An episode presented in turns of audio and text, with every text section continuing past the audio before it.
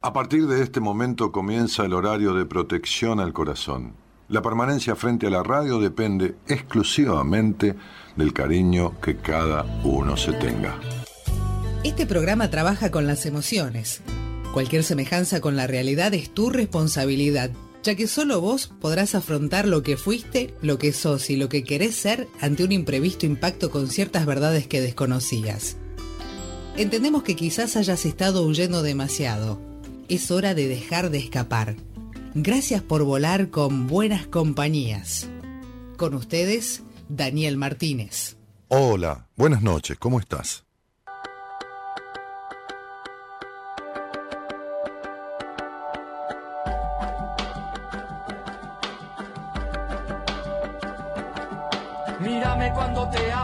Sabes quién soy, ya nos conocemos y si me buscas siempre estoy. He sido tanto tiempo un solitario testigo que creo que a esta altura soy tu único amigo. Colgado en la pared de tu cuarto te espero, sé que con nadie que no sea yo serás tan sincero, porque no sé mentir, inventar, ni fingir, ni falsear. Digo lo que es y no lo que quieres escuchar. Veo en tu cara el barullo que impera en tu cabeza, veo cuando la culpa supera tu vergüenza. No intuyo, veo el amor escondido en tu orgullo. Me miras, pero soy yo el que ve a través tuyo. Soy el único que te mira a los ojos, el único que está contigo cuando estás solo.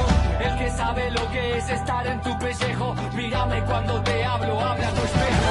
Soy el único que aguanta tu mirada sin vacilación.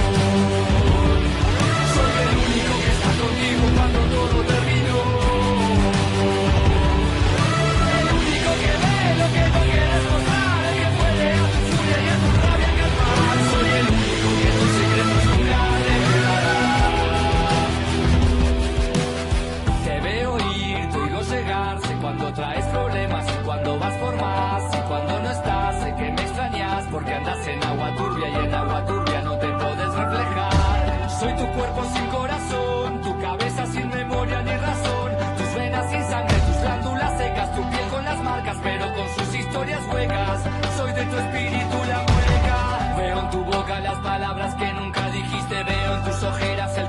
como un quiste. Te veo preocupado sin nadie a tu lado, de un tiempo a esta parte no te he visto ni bien ni mal acompañado. Sé que el otoño me odia porque no tengo nostalgia,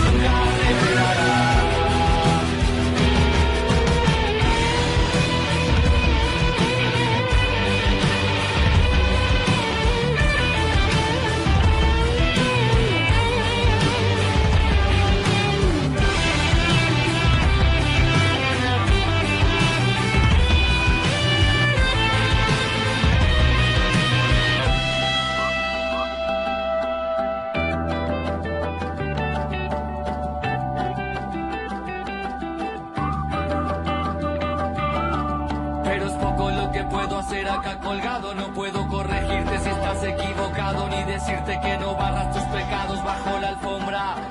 Soy tu reflejo, pero también el de tu sombra. No tengo prejuicios, no acepto ni rechazo. Pero hay veces que ni yo querría estar en tus brazos. Mírame, estoy acá, soy real. Cambia lo que ves, pero soy el mismo. Espejo y no espejismo. Impenetrable, inhabitable. No tengo moral ideales, identidad ni credenciales, límites ni umbrales. Sin razón de ser más que ser tu escondite. Solo existo para que me necesites. Aguanta tu mirada sin vacilación. Soy el único que está contigo cuando todo terminó.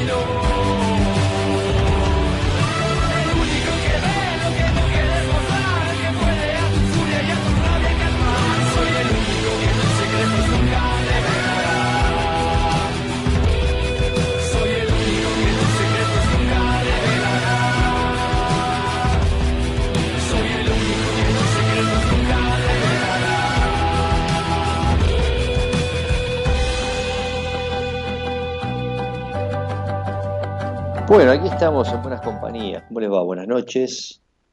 Noche de martes. Espero que se escuche bien, que estaba un poquito bajo el micrófono. Ahí lo pusimos más alto. Aquí estamos, ¿eh? Estuvimos el viernes con Morita este, haciendo astrología a la carta en vivo ahí con pregunta libre. Hoy seguimos con astrología. Los que quieran pueden participar del chat. Estamos saliendo en vivo por YouTube, el canal de Buenas Compañías Daniel Martínez. Mi nombre es Pablo Mayoral, psicólogo, astrólogo del programa Buenas Compañías. Y bueno, le voy a estar haciendo a ustedes buenas compañías esta noche.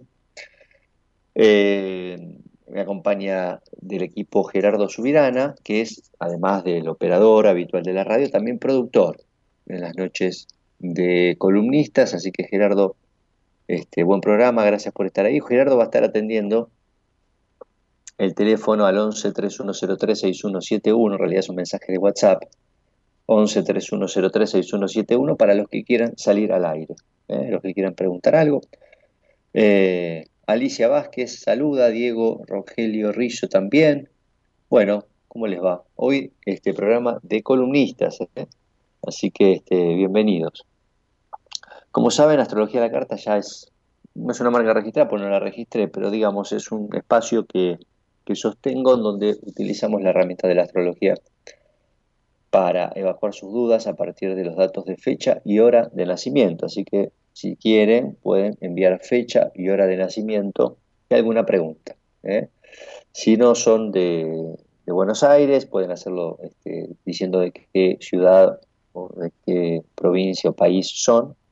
Así también corregimos desde el lugar de nacimiento y levantamos en vivo la carta natal y contestamos a partir de los datos que ve ahí en la carta. ¿eh? Es un repaso este, breve, pero bueno, eh, interesante, no deja de ser. Los invito entonces al chat también, los que no quieran este, salir al aire por teléfono, que igualmente está bueno que salgan, pero este, por ahí quieren algo más cortito, algo, un mensaje de texto, por ejemplo, lo pueden enviar al chat de YouTube. ¿eh? No a ese WhatsApp que dije recién, porque yo no tengo el WhatsApp y no lo puedo leer. Así que solamente el WhatsApp es para salir al aire. Solamente tienen que poner ahí quiero salir al aire. ¿ok? El chat, en cambio, de YouTube es el chat que están viendo ahí en vivo. Acá lo tengo. Así que los mensajes que ustedes vayan escribiendo aquí van a empezar a aparecer.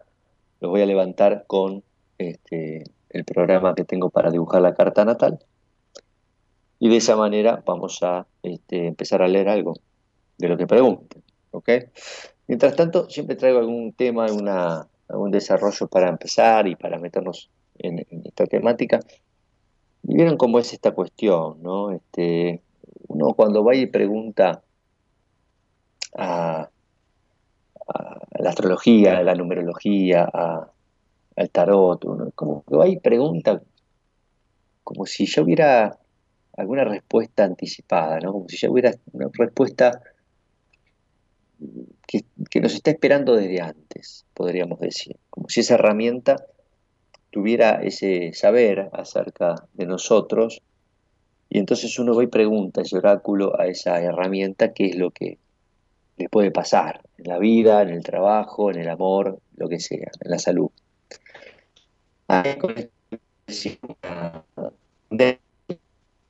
a creer en esta especie de predestinación.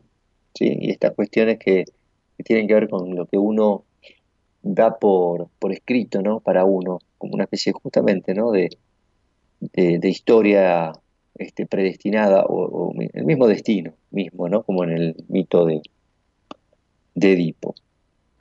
Entonces uno va con esto y hace esa pregunta, que a veces la pregunta lo deja sin querer en un lugar un poco resignado, pasivo al menos, eh, esperando esto que vendría a ser su sentencia. Y muchas personas, esto hay que tener cuidado, se sugestionan mucho con esto. ¿Qué quiere decir se sugestionan? Que, bueno, toman esa respuesta como una verdad, digamos, inalterable y, y de alguna manera condiciona ciertos rasgos este, que tienen que ver con, con el libre albedrío, con, con, la voluntad, con el deseo, ¿no? Es como que, bueno, uno a veces escucha algo y dice, uff, esto era. Y quizás abandona este, un anhelo que tenía justamente por darle demasiada importancia a esta respuesta. Por eso en, esa lectura hay que tener cuidado y hay que abrir a lo que puede llegar a ser cierta simbología que permite la pregunta. Esto es muy interesante. ¿eh? Cierta simbología que permite la pregunta. O sea, en lugar de dar la respuesta cerrada, como muchos esperan cuando, cuando hacen esta, esta consulta, abrir a la repregunta, a, a, la resignificación de lo que uno interpreta como esa, esa cuestión que a uno lo, lo interpela. Es como ver la cosa desde otro ángulo, ¿no? A veces con la ayuda de, estas herramientas uno puede empezar a profundizar de qué se trata esto que me está pasando. Entonces, bueno, uno con, los signos, con los planetas, con, los, con la carta en sí mismo, con el dibujo, no sé si alguna vez lo vieron, uno empieza a decir, ah, mira, esto es interesante, esto significa tal cosa, y yo no sabía que esto que tengo en este lugar me habilita o me permite este, tal o cual cuestión, por lo menos como lo digo, eh, lo decía recién desde la pregunta misma. Eh, y hay toda una evolución de estas herramientas, en el uso de, por ejemplo, personas profesionales de estas herramientas, ¿no? donde antes era una cuestión puramente adivinatoria, eh, se ve la tendencia que una persona que se dedica a la psicología eh, con estas cuestiones y que entienda cómo a veces una respuesta cerrada puede condicionar al otro, bueno, es una responsabilidad muy grande, pero también es una oportunidad. La oportunidad es que lo usen de otra manera. Ahora, podemos abrir, si quieren, este, algunos de los temas para que ustedes conozcan esta herramienta, por lo menos la astrología, que es algo que, solemos hacer en el programa. ¿eh? Eh, digamos que desde ese lugar no está muy bien vista desde el punto de vista de, de, cierta racionalidad. No, no, no, no termina de tener un cierto escepticismo si es que de alguna manera tiene eh, ese corte cientificista o, positivista, como decimos. O sea, si, si, uno tiene esa necesidad de esa confirmación a través de, de las cuestiones científicas, realmente esto va a dejarlos este, en deuda. ¿Por qué? Porque no es una ciencia, definitivamente, como tampoco lo es la psicología, aunque trata de serlo desde, desde cierto lugar de investigación, desde cierto lugar de, asociar y de acercar los modelos computacionales a, a, los esquemas cerebrales, por ejemplo, ¿no? como lo hace la inteligencia artificial, este, que intenta reproducir esa mente y esa, ese alma.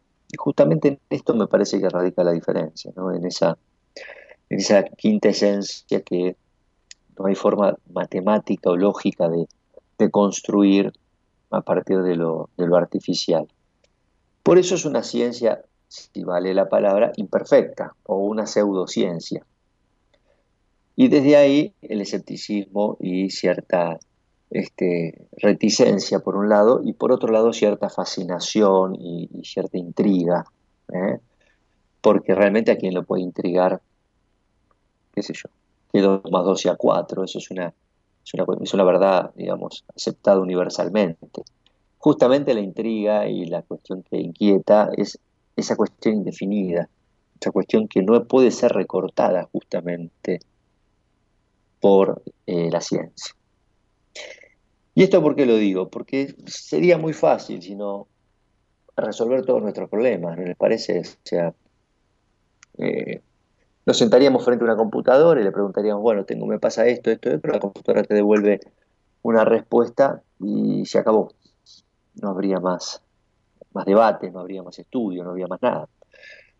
Y no sucede esto por esa complejidad y por esa cuestión heterogénea que sucede entre la cuestión, digamos, lógica de nosotros, que podríamos llegar a decir que sería el pensamiento lógico abstracto, y una cuestión más ligada a, lo que nos pasa en el orden de los deseos, de las pasiones. Y algo de esto era entendido antiguamente por aquellos que estudiaban los planetas, el cielo, miraban y asociaban ciertos estados de, del ser, del individuo, con ciertos estados celestes. Y buscaban esa relación. A tal persona que le pasaba tal cosa, dirían que había eh, una relación con una posición planetaria dada. Y empezaron, este, a partir de la estadística, a hacer este, una, una asociación por analogía entre lo que pasaba y lo que se verificaba, y lo que pasaba y lo que se verificaba, y después se invirtió, y en lugar de ir de, de lo que le pasaba a la verificación arriba, era al revés, era de la verificación arriba a anticipar lo que podía llegar a pasar. Y ahí es donde nace esa capacidad predictiva, podríamos decir. Pero no es más que nada, no es, más que pura estadística. Por eso, en, ese sentido, tiene cierta fragilidad o debilidad desde el punto de vista predictivo. Y quizás no sea el uso que más me guste darle. Sin embargo, desde el desarrollo de la psicología, en particular del siglo XX, tomó otra relevancia porque se empezaron a asociar no solamente eh, estos planetas o estas posiciones a eventos externos, sino a una cuestión más profunda, más ligada al estudio de la personalidad.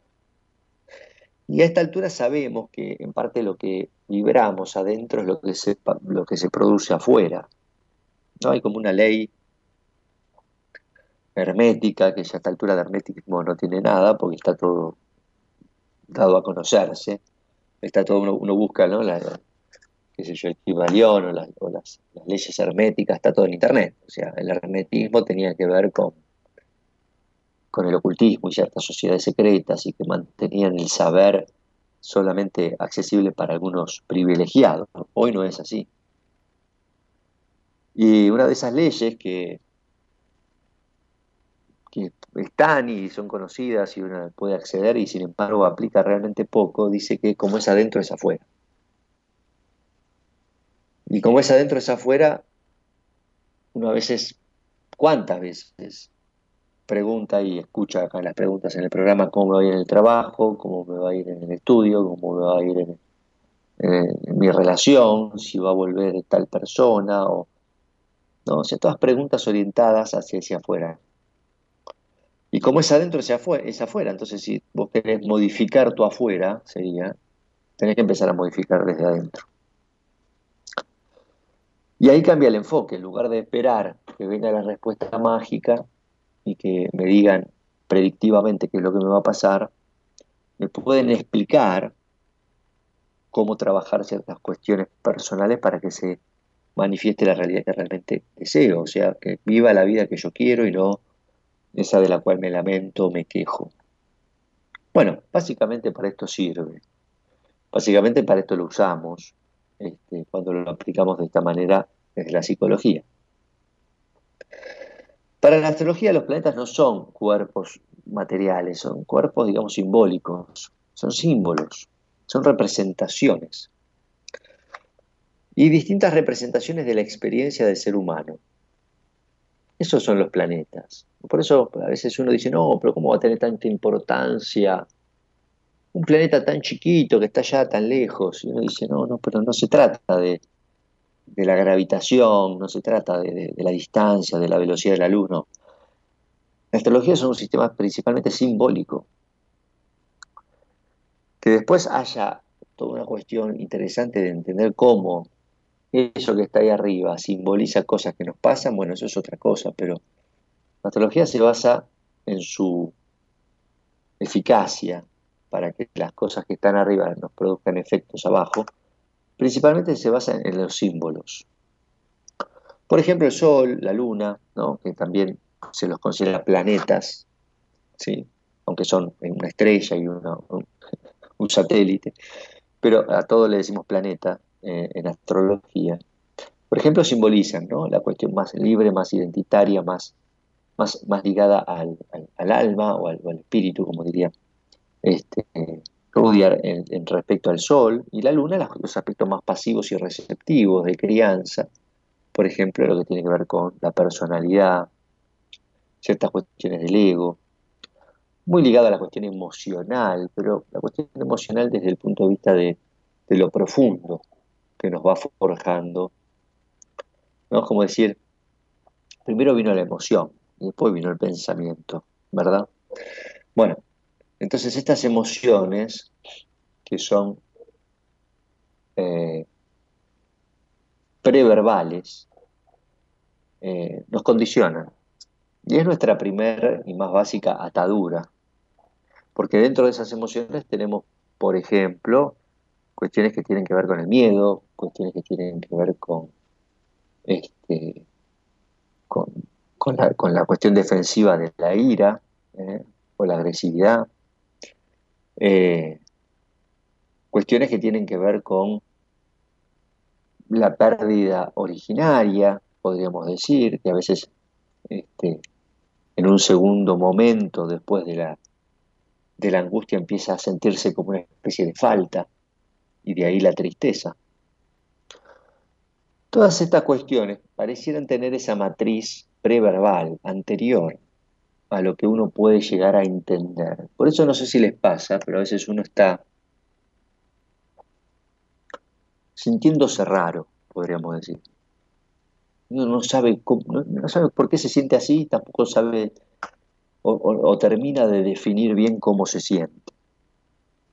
Está raro, ¿no? Está como ofuscado, este, como que me falta algo, no sé, triste no, pero bajoneado, no sé, estas situaciones que parecieran tener una emoción que no tiene mucho, mucho, mucha etiqueta, mucho título, mucho nombre.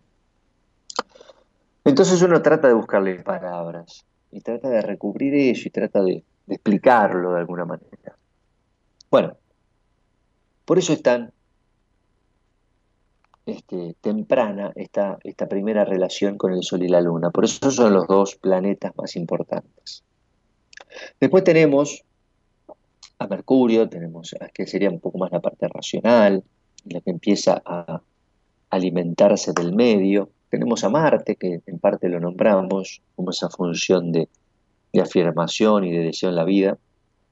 Este, una salida bien enérgica hacia, hacia el mundo. Y Venus, una recepción, una especie de par que funciona, una especie de, salida, de ida y de vuelta, en una especie de retroalimentación permanente. Por ejemplo, en situaciones donde uno habla de, del amor, de la pasión. Bueno, por, algo Marte y Venus suelen ser los dos planetas que se refieren a lo masculino, a lo femenino. Bueno, tienen que ver con, esta forma de canalizar el deseo, digámosle. No el deseo en sí mismo, el deseo es bastante complejo, ¿no? Pero imagínense ¿no? cómo vehiculizan, cómo canalizan esto que quieren. Bueno, tenemos muchas personas que no, hacen el esfuerzo necesario para conquistar lo que quieren y tenemos otras que hacen mucho esfuerzo y no reciben lo que realmente ese esfuerzo amerita. Muchos grupos están entre estos dos bandos.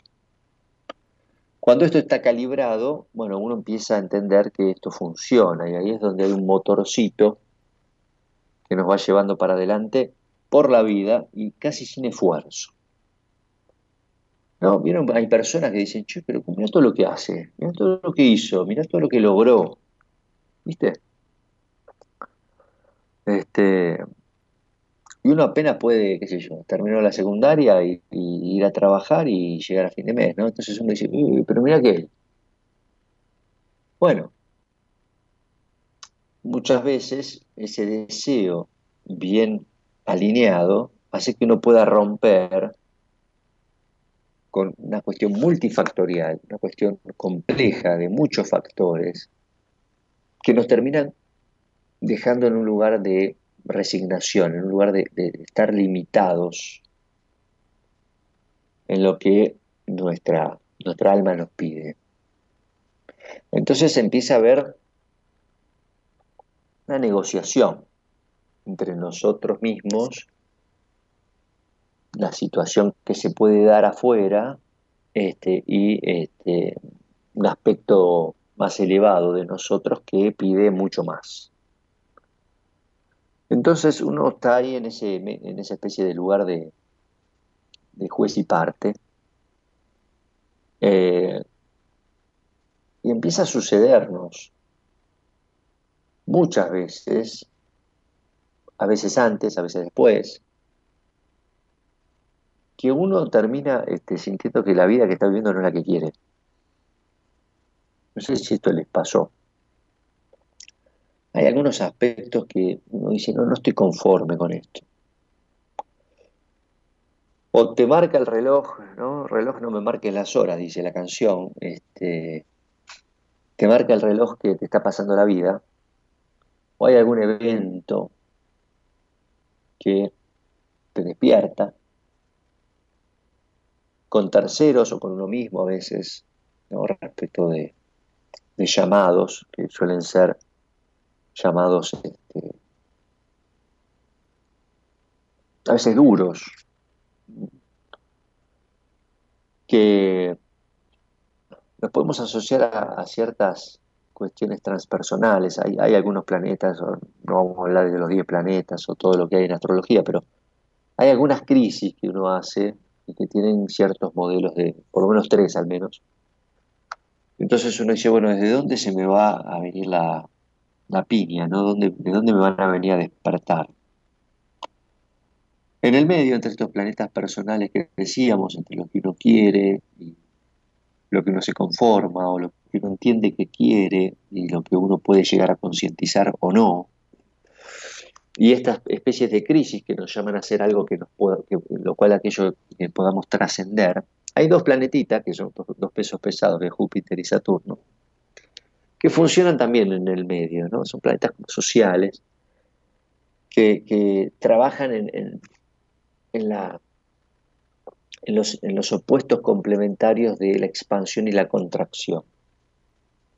La expansión y la contracción. Esto está bueno porque este, en esa contracción y expansión ambos eh, se asocian con unos pares planetarios que son más individuales, como es la Luna y Mercurio. En Mercurio, en cuanto a la expansión, viene esto que yo puedo eh, rescatar como valioso, ¿no? que puedo llegar a identificar primero como, imagínense que tiene mucha hambre, bueno.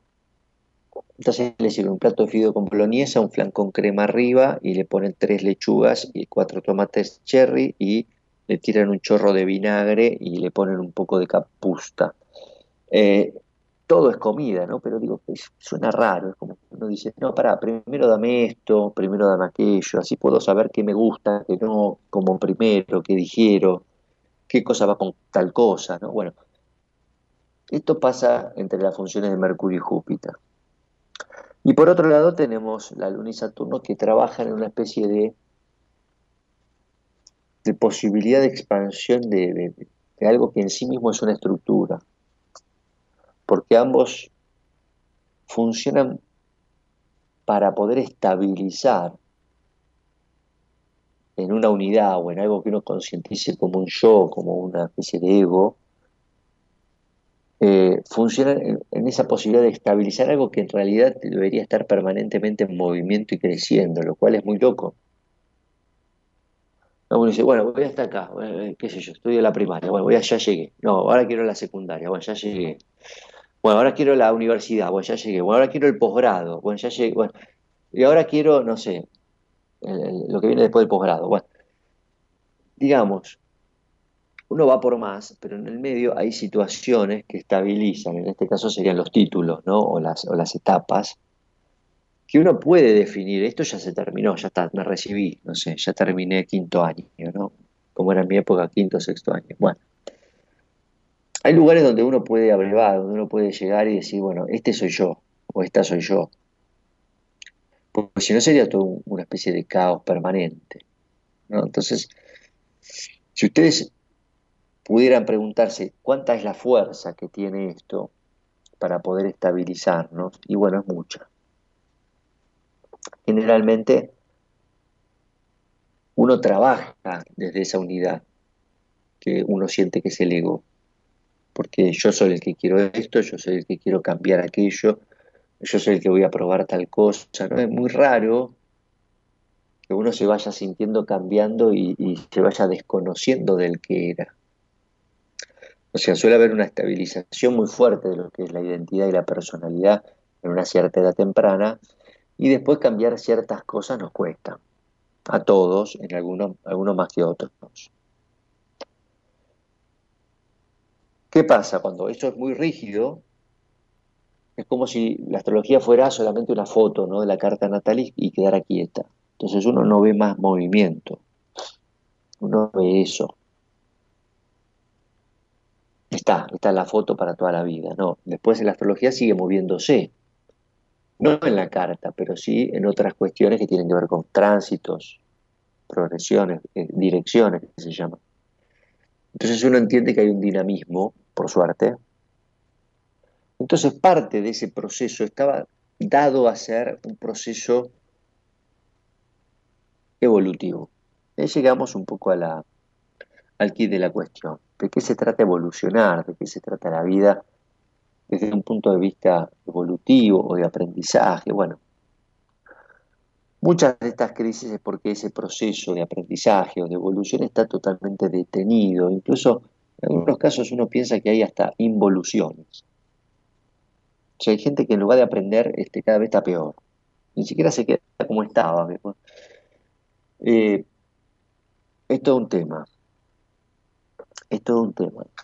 Hay un trabajo muy interesante en psicología y en astrología, este, que, los, aúna de alguna manera la parte mitológica, que tiene que ver con los 12 trabajos de Hércules. Los 12 trabajos de Hércules, que tienen que ver con, lo que en astrología se conocen como los signos o, los, o las constelaciones atadas al zodíaco. Los signos del zodíaco, vieron Aries, Géminis, bueno, pueden decir ahí si hay alguna pregunta, bueno, ¿de qué signo son o qué, día nacieron? Este, nos plantea esto, ¿no? Como diciendo, bueno, ya entendemos cómo funciona el auto, ¿no? Tenemos las ruedas, tenemos el motor, tenemos la caja de cambios, tenemos la carrocería, qué sé yo. Bueno, ese auto podríamos decir es, el, es el, son los planetas. Bueno, Ahora vamos a trazar la ruta. ¿Para dónde vamos? Y en esto, estos 12 trabajos de, Hércules este, vienen muy bien. Es un trabajo de, una ocultista muy conocida se llamaba este, Madame Blavatsky, que después, bueno, cada uno tomó para su lado y se, popularizó dentro de estos círculos, obviamente. Eh, y muchos se, se arrogaron este, ciertas autorías dudosas, pero la base estaba ahí. Eh, entonces, podemos decir que estos 12 trabajos o estos 12 signos del zodíaco son, y 12 meses, no tiene el año, estamos con estos números, ¿no? Que a veces aparecen 12, 12, 12. tienen como un desafío, un aprendizaje, o simbolizan el aprendizaje de una determinada etapa desde aquello que nace como un modelo imperfecto, involucionado o perfectible, hacia un camino que tiende a esa evolución, a ese, mejoramiento, a esa perfección, idealmente. ¿eh? Este es el viejo anhelo del hombre para, para digamos, para, para evolucionar y para entender que tiene algo del orden de un camino que recorrer a modo de destino, ¿no? Das, Leben ist eine Reise, kein Ziel, ¿no? Decía Emerson. Este, la vida es un viaje, ¿eh? no un destino. Y acá, viaje, destino, no un destino, el destino es el viaje. Bueno, están las tendencias que este, se tensionan entre aquello que está dado y aquello que uno puede elegir aquello que está ya escrito y aquello que uno no puede cambiar. Después de, mucho recorrido y de mucho estudio, generalmente las, la tendencia en la cual coincide la mayoría es que lo que no se puede cambiar es el inicio y el fin, y que en el medio se puede, no, uno puede elegir ir de Buenos Aires a Mar del Plata, la ruta la elegís vos sería, ¿no? Este, pero vas a terminar en Mar del Plata, no vas a irte a, no vas a irte a La Pampa, ni te vas a ir a Entre Ríos, ni a Córdoba sería, ¿no? Este, entonces uno tiene todo ese proceso, o sea, lo que tiene seguro es que nace y se muere. Y uno en el medio puede hacer un montón de cosas. Bueno, pero la muerte es ese destino final. Y de eso realmente uno no, no puede zafar. Y el ser humano, sabiendo y siendo consciente que tiene esa muerte por delante, entiende que necesita hacer una serie de, mecanismos y de, movimientos necesarios para poder soportar su vida. Entre ellas el no pensar en eso.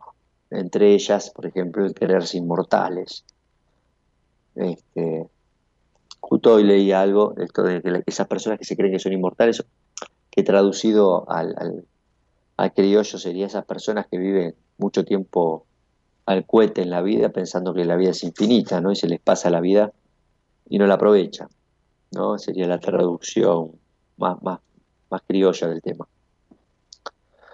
Este, entonces esto es un llamado. Es un llamado que se puede producir o no, que se puede escuchar o no. Si ese llamado no se escucha y se necesita un llamado más fuerte, es lo que les decía antes, vienen estos procesos este, de despertar. Hay muchos testimonios de este tipo, gente que, ha vivido cosas muy, muy fuertes y que después de repente eh, cambia su camino en la vida, o se ilumina, o escribe un libro, o, un libro que impacta, ¿no? Este, o encuentra su misión o su vocación. Bueno, hay gente que no, se queda en el dolor aferrada y también puede transformar su vida solamente en esa, en, procesar o en reeditar permanentemente ese dolor, lo cual es algo este, bastante indeseable desde todo punto de vista. Entonces, fíjense que justo estaba viendo una serie, no sé si la vieron, la serie está Dark. Este, es muy interesante, no sé si la vieron, véanla, son tres temporadas, pero está buena, es una serie difícil porque tiene que ver con, con la explicación justamente científica de algunas cuestiones que tienen que ver con, con algo más profundo que, que a veces la ciencia no puede explicar, pero que de a poquito va, va intentando hacerlo a partir de, la postulación de ciertas cuestiones que son en sí mismas teóricas, ¿no? que ni siquiera están comprobadas de, desde el punto de vista de, la comprobación, eh, digamos, eh, instrumental, son, postulados a veces. muchas de las teorías más complejas de la ciencia no tienen esa comprobación todavía. Esto es muy loco, la gente no lo sabe, pero hay muchas partes de la física que están en el aire, no parece, es una ciencia, pero no hay ninguna comprobación, no se llegó todavía. Se postulan las cosas de que debería haber eso, pero todavía no está. Entonces empiezan con ciertas, ¿no? ciertos tiros por elevación, ciertas cuestiones indirectas para tratar de dar cuenta de quizás la tecnología o la evolución en este momento de la humanidad no nos permite saber. Pero les decía lo de esta serie porque esta serie justamente se basa, no la voy a spoilear, simplemente les voy a decir que se basa en todo lo que una persona puede hacer para evitar el dolor. Entonces, este, para evitar ese dolor, una persona puede hacer un mundo, en este caso de la serie varios mundos. Eh, entonces uno podría decir, bueno, una persona con ese dolor puede hacer algo. Pero por otro lado la serie tiene una cuestión patológica, una, cuestión repetitiva, casi demoníaca o infernal, podríamos decir, donde esto que uno hace para poder vérselas con ese dolor termina siendo la repetición de lo mismo. Y ahí ya no está tan bueno. Ahí es donde los protagonistas dicen, basta, no quiero vivir más, ¿no? porque a veces la vida se transforma en un infierno, de esta manera. Y, algo de esto la, astrología nos permite este, inferir, nos permite vislumbrar algo del orden de donde uno puede repetir, donde uno puede eh, patinar, ¿no? quedar arando, como dicen. Este, y de repente destrabar. Con respecto a estas cuestiones de los mundos, viene otra frase, ¿no? Que dice, no te preguntes qué necesitas, te preguntes qué necesita el mundo de vos. Pregúntate qué tenés ganas de hacer, qué te hace sentir vivo, qué querés hacer. Una mirada muy americana, ¿no? De lo que sería la misión de alguien, que estaría en el orden de esta cuestión del, del hacer.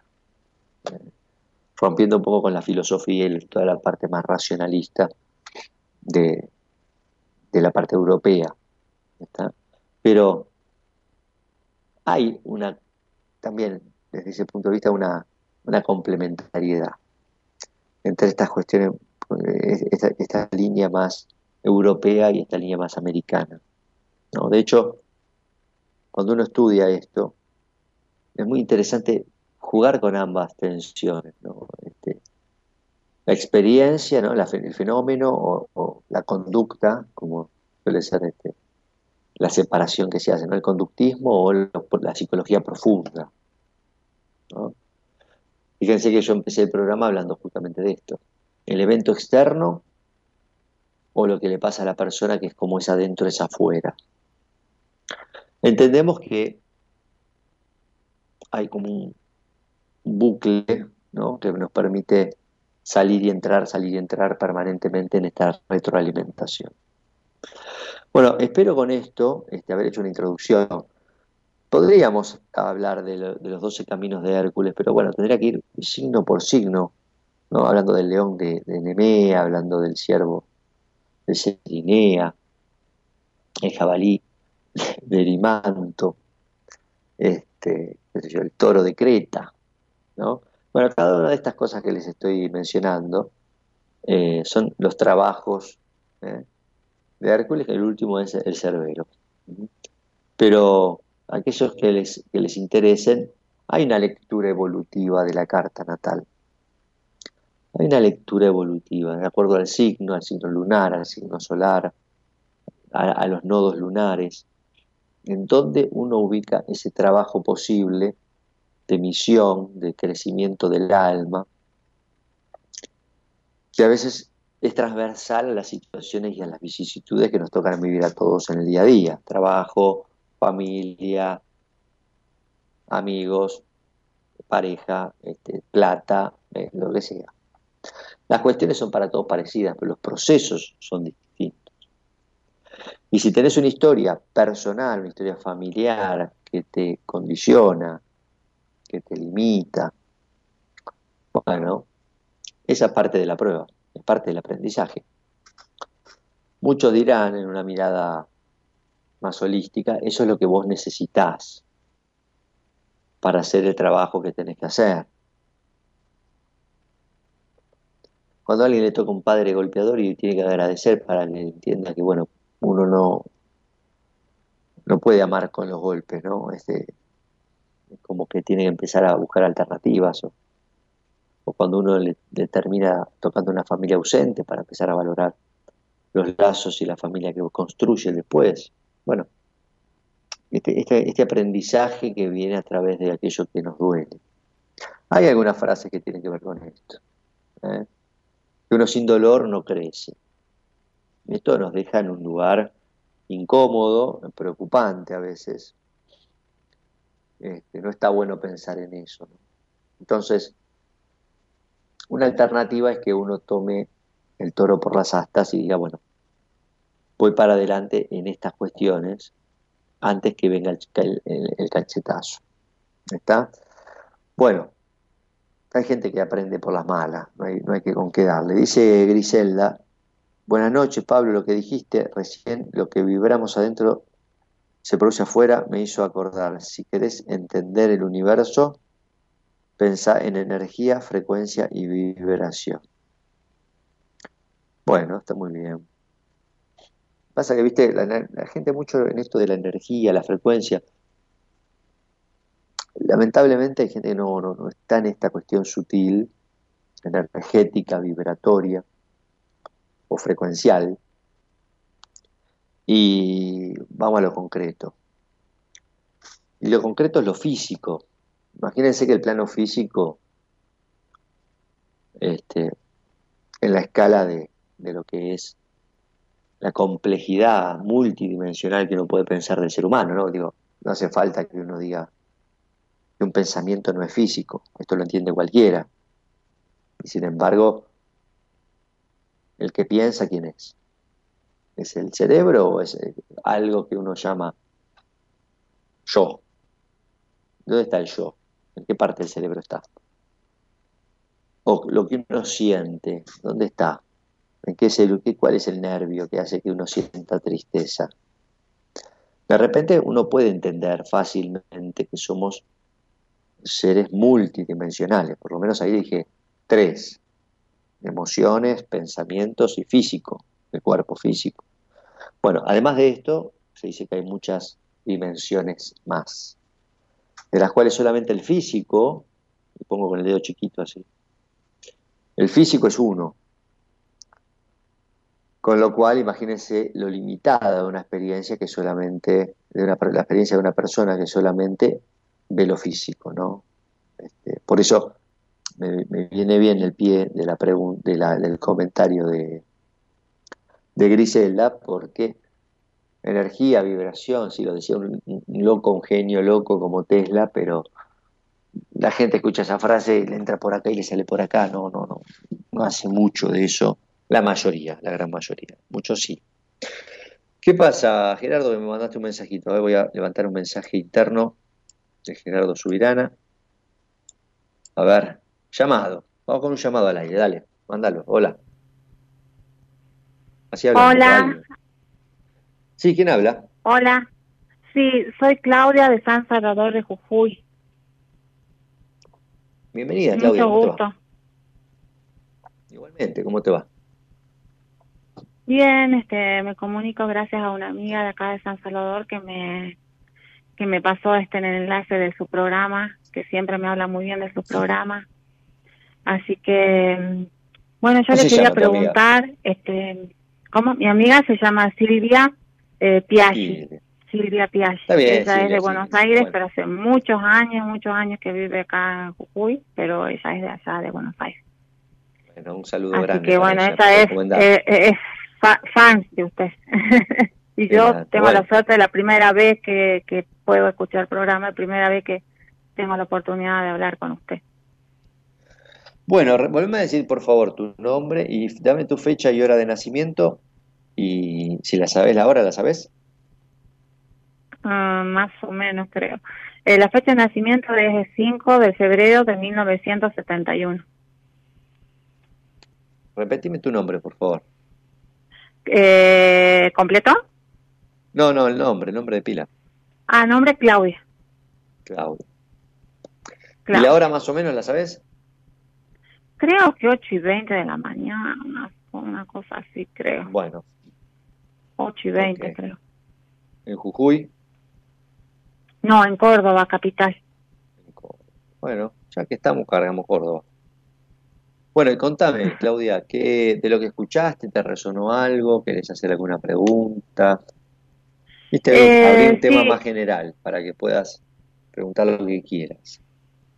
Eh, sí, bueno, la pregunta es muy puntual, no sé si tiene que ver con el, mm, no tiene que ver mucho con lo, con el tema que está hablando, aunque todo tiene que ver con todo, pero bueno, yo sí. tengo este, que ir a una audiencia eh, el jueves pasado mañana pasado mañana jueves, porque este mi hijo no lo quiere ver a su padre hace varios meses.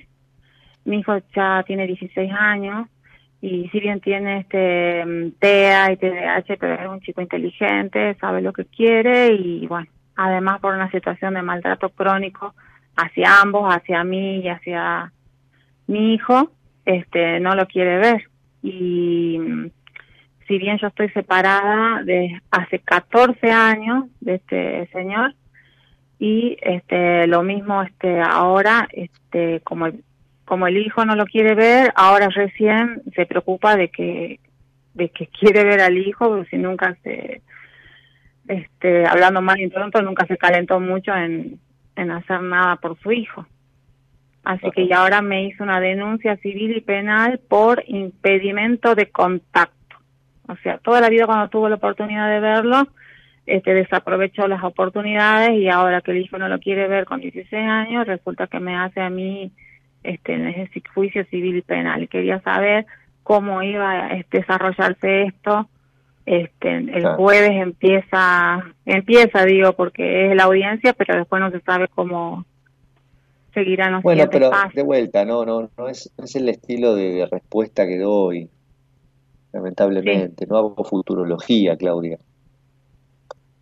No hago futurología.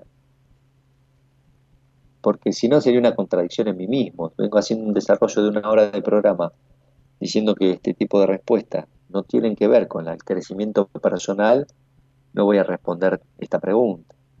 Si querés podés hacer otra que pueda tener que ver con por qué llegaste a esta situación, que tenga que ver con un montón de cosas. Yo te puedo preguntar, vos tenés una consulta conmigo y te voy a preguntar, ¿vos lo denunciaste a él por maltrato? Sí, este, el tema es que... hijo? Pero déjame preguntarte. sí. sí. Bueno, entonces con, esa, con eso, por más que él te denuncie, calculo que si tenés un abogado como la gente, te va a decir, mire, este señor no lo ve al hijo porque lo maltrató toda la vida, el hijo no lo quiere ver. Claro, lo que pasa es que como él trabaja... Sí, Pasa que como él trabaja en el, en el Ministerio de la Acusación Pública y también trabajó en la Policía Pero no pasa nada, vos llamás a la... hoy por hoy, este ¿sabés quién hace justicia? Los canales de televisión. Vos llamás al canal de televisión, lo escrachás y, listo. Es, eso le iba, justo le iba a decir, el tercer lugar donde trabajó muchos años, es en el único medio de comunicación de acá que hay, que es el diario Pregón, y bueno, entonces está en los medios de comunicación, en la policía, en, con los fiscales, en el Ministerio de Acusación, o sea, combo completo.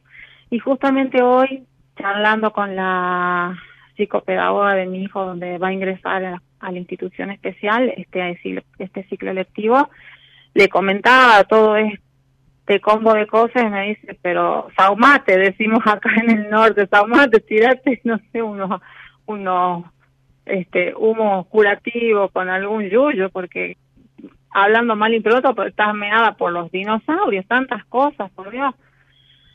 ¿Y cuáles son este, tantas cosas? No entiendo. Tantas cosas. Eh, ¿Cuáles son tantas bueno, cosas? Tantas cosas, por ejemplo, bueno, eso de padres. Sí. Eh, Claudia, yo lo que te voy a pedir, si llamas para preguntar algo, escucha, porque si vos hablas sola, sí venís con el cassette. Y si no te sacas el cassette, ya vas perdiendo, ¿viste? Ya vas al muere, como se dice. Vos en psicología tenés que entender que el tipo puede tener todos los contactos que quiera, pero vos sos una persona con tus derechos, te puedes defender. A ver, salvo que sea este, este psicópata de Chaco que pasaba por la gente por, la picadora de chancho, que igualmente ya está encerrado, te digo. Este, Viste, uno en algún punto tiene cuestiones que agarrar a tiempo. Me parece que una de las cosas que agarraste a tiempo fue la separación. Otra cosa que agarraste a tiempo fue eh, las denuncias que vos me decís que hiciste. Después, bueno, que el tipo tenga contactos en el ministerio, en esto, en lo otro. Bueno, después hay una justicia, hay instancias judiciales, hay abogados que, la verdad manejan mediáticamente muy bien y ¿Te imaginas si van presos tipos que están en, que son punteros políticos, mano derecha de gobernadores? ¿Cómo no va a poder este, hacerse algo con respecto a este tipo para que tenga algunos contactos? Ahora, si es un psicópata, un asesino, esto, lo otro, bueno, ya la verdad, eso no lo sé. El tipo quiere ver a su hijo. Fue toda la vida un violento. No sé qué tipo de vínculo va a tener con ese hijo, ¿no? Digo, por ahí lo ve al hijo y se da cuenta que no hay nada entre ellos, más allá de, una cuestión legal vincular o de ADN, ¿no? Pero digo, eh, no hay un vínculo formado o un vínculo sano al menos. Después vos como madre todo el tiempo te escucha esto, lo otro, vos me decís es inteligente, se da cuenta de la situación, no tiene dos años. ¿Viste? Cuando hay un nene de dos años, de cinco, jodido porque los pibes no entienden. Tiene 16 tu hijo. Entonces, el otro podrá ser un psicópata, un manipulador, todo lo que vos quieras, pero con 16 años ya hay cosas que le puedes explicar, que lo pueden hablar, que se puede cuidar. Después, bueno, si lo quiere ver al hijo, y bueno, si la justicia determina que es su derecho como padre, que lo vea, por ahí lo ve supervisado, por ahí lo ve y tu hijo se da cuenta que no siente nada por el padre, por ahí el tipo se arrepintió y quiere formar un vínculo sano y vos tenés temor a que el tipo pueda rehacer un vínculo sano con tu hijo. ¿Entendés? O sea, hay muchas cuestiones que están acá sesgadas desde tu mirada de esta situación. Es una mirada eh, que de alguna manera quiere cortar pero no puede, ¿no? Porque de alguna manera sigue enganchada, por lo menos desde el temor con esta violencia, con esta situación del tipo que es aparentemente un, poco más, poco menos un psicópata. Bueno, yo lo considero un sociópata y un, y un perverso porque como que se regodea, como que se mm, le da felicidad el sufrimiento del otro. Pero a ver, ¿qué sufrimiento te puede causar si vos estás separada? No, porque jode. Que te amenaza, te, te, pone cosas este, que te hacen dar miedo, te... Bueno, denuncialo. Sí, sí, yo ya, Grabalo, lo denuncié. Ahora está saliendo en un programa que lo escucha la gente, qué sé yo, querés dar el nombre del apellido, dar el nombre del apellido al aire. Hacé lo que vos quieras. Sí, se llama, Héctor, se llama Héctor Jorge Coro, este trabaja en el Ministerio de Acusación Pública de acá de Jujuy. Bueno, y decís tu nombre y apellido, que ya sabemos que si te pasa algo, por lo menos queda grabado tu nombre y el, y el de tu ex marido. ¿Cómo te llamabas, nombre y apellido? Yo me llamo Claudia Tejerina y mi hijo se llama Juan de Dios Coro Tejerina. Bueno, ahí están los nombres al aire, el programa queda grabado. ¿Viste? Sí, realmente nos está haciendo mucho daño. ¿Ah? Vos no te querés suicidar, ¿no? No. Claro, ¿viste? Porque este es el país de la gente que, que, sin coma se suicida, entre comillas. Entonces, este, decimos el nombre, el apellido tuyo, de él y todo para que sepamos que, viste, vos no te querés suicidar. Así que si apareces suicidada, este, vamos a hacer la denuncia nosotros. Dale. Dale. Después, por lo demás, usa los recursos legales que vos puedas y tengas a disposición y si no te alcanzan, busca otros, sumado a un trabajo que me parece que, como te digo, bueno, si hay amenazas, toda esta cuestión ya no hay vuelta atrás, pero un psicópata no tiene cura, decimos. Pero bueno, no conozco el caso. Si hay una posibilidad de revertirlo, se, se verá. Y si no, será cuestión de que vos te fortalezcas psicológicamente como habiendo sido, mejor dicho, víctima de una persona así, donde siempre hay secuelas, vos vas a tener que aprender a defenderte y a sentirte segura de que te puedes defender, a vos y a tu hijo. Exactamente, yo estuve en terapia varios años que la psicóloga me dijo de que yo no había aprendido a defenderme, justamente como ustedes dicen. Yo no había aprendido a defenderme, que no me enseñaron a defenderme y que era hora de que yo, bueno, ya soy grande, soy una mujer, soy madre y tienes que aprender a defenderte, ya no sos la niña que le pegaban, la niña que esto, la niña que no, otro, ya no, no. Y bueno, y por eso este, por eso también tenés tantos problemas porque no, no, no te sabes defender. Y bueno, y ahí ella me empezó este, a, me ayudó a poner límites, este, a decir que no, a no, a no ir a lugares donde por más para cumplir porque era un, un, evento familiar o en fin este a, generalmente uno se relaciona con un psicópata porque no se puede hacer cargo de uno. Entonces Claudia volviendo al tema del desarrollo del programa uno se pone en manos de un psicópata porque eso es lo que hace porque uno no se puede hacer cargo de la vida de uno uno es un dependiente emocional entonces, la idea es que tampoco seas una dependiente emocional de tu hijo y que sea un motín de guerra. Por eso me parece que hay que seguir con ese trabajo. Tu hijo tiene 16 años, vos decís que es inteligente, déjalo vivir su vida. Ese es el padre que le tocó. Y va a tener que rever esa relación con su padre, con el presente o sin el presente, pero la va a tener que de alguna manera resolver, porque es su historia y es su vida, y si él no resuelve esa historia, no va a poder avanzar en su vida, va a quedar detenido en ese conflicto sin resolver. Entonces, como ese es el aprendizaje de tu hijo, puedes hacer todo el intento que quieras de que no lo vea, de que esto, que no le hable, de que nada, pero igualmente la historia de tu hijo ya la vivió y la va a tener que resolver. Y vos... Sí, Bien, viéndolo o no viéndolo al padre, ¿no? Por más que nunca lo vea al padre, por más que decida que no lo quiera ver al padre, lo mismo lo tiene que resolver eh, no viéndolo.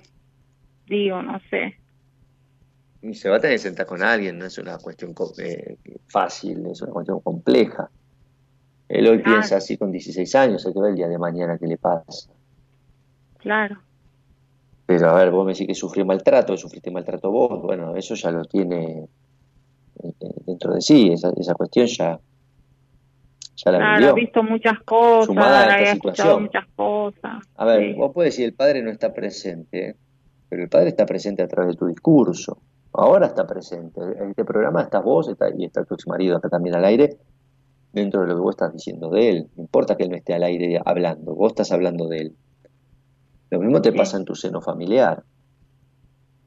Entonces uno dice, no está presente el padre, pero uno lo trae y lo hace presente de muchas formas. Por eso es una cuestión compleja que no, no es tan fácil decir, no, no, entonces no hablamos de él, entonces no está presente. Está presente igual. Está, y mientras vos resuelvas la cuestión de la, de la dependencia emocional que te llevó a, relacionarte con un psicópata, bueno, seguramente eso va a ser un punto muy favorable en la relación con vos misma, primero con tu hijo, seguro, y para él también, para tu hijo, en la resolución del conflicto con su padre. Si no, son dos víctimas que quedaron ahí buscando encerrarse y aislarse y todo el mundo está en contra y esto es un complot y él tiene tantas conexiones, entonces, viste, pareciera ser una cuestión compleja de resolver desde lo psicológico, desde el lugar que vos lo planteás. Tenés que cambiar la actitud, tenés que cambiar y repensar la situación, hay muchas cosas para trabajar. Vos me decís que estás con psicóloga, estás en terapia, bueno, llévalo esto a la terapia y, y, trabajalo.